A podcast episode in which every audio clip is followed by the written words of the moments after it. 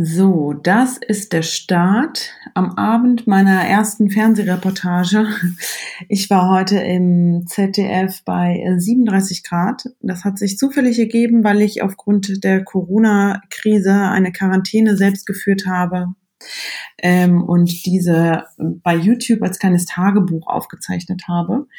Und ähm, dadurch entstehen natürlich auch Themen etc. Das ist jetzt eh heute ähm, interessant gewesen, weil ich in dem Beitrag halt auch viel dazu gesagt habe. Diese Zeit ist für uns gut, um ja ein bisschen Entschleunigung zu finden, um auch neue Dinge entstehen zu lassen. Nichtsdestotrotz entstehen auch viele Ängste. Und da ich auch selbstständig bin und viele Freelancer, Freunde habe oder auch Selbstständige, die Läden haben, Cafés, Studios, was auch immer, ähm, ist genau da diese Idee entstanden, ähm, diesen Menschen, Kollegen, Freunden ein Ort zu geben und ähm, mir auch anzuhören und generell euch das zu teilen. Ähm, was machen diese Personen? Welchen Job üben sie aus? Was für Probleme? Welche Ängste haben sie denn jetzt auch? Und vielleicht auch, was kommt nach Corona oder also nach der Zeit?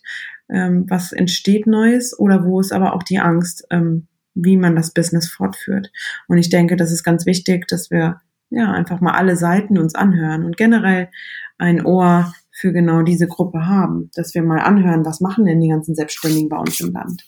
Insofern seid gespannt und ja, das wird eine kleine Serie. Jede Woche gibt es einen Beitrag, ein kleines Interview und dann ähm, ja, Seht ihr das hier? Hört ihr das hier?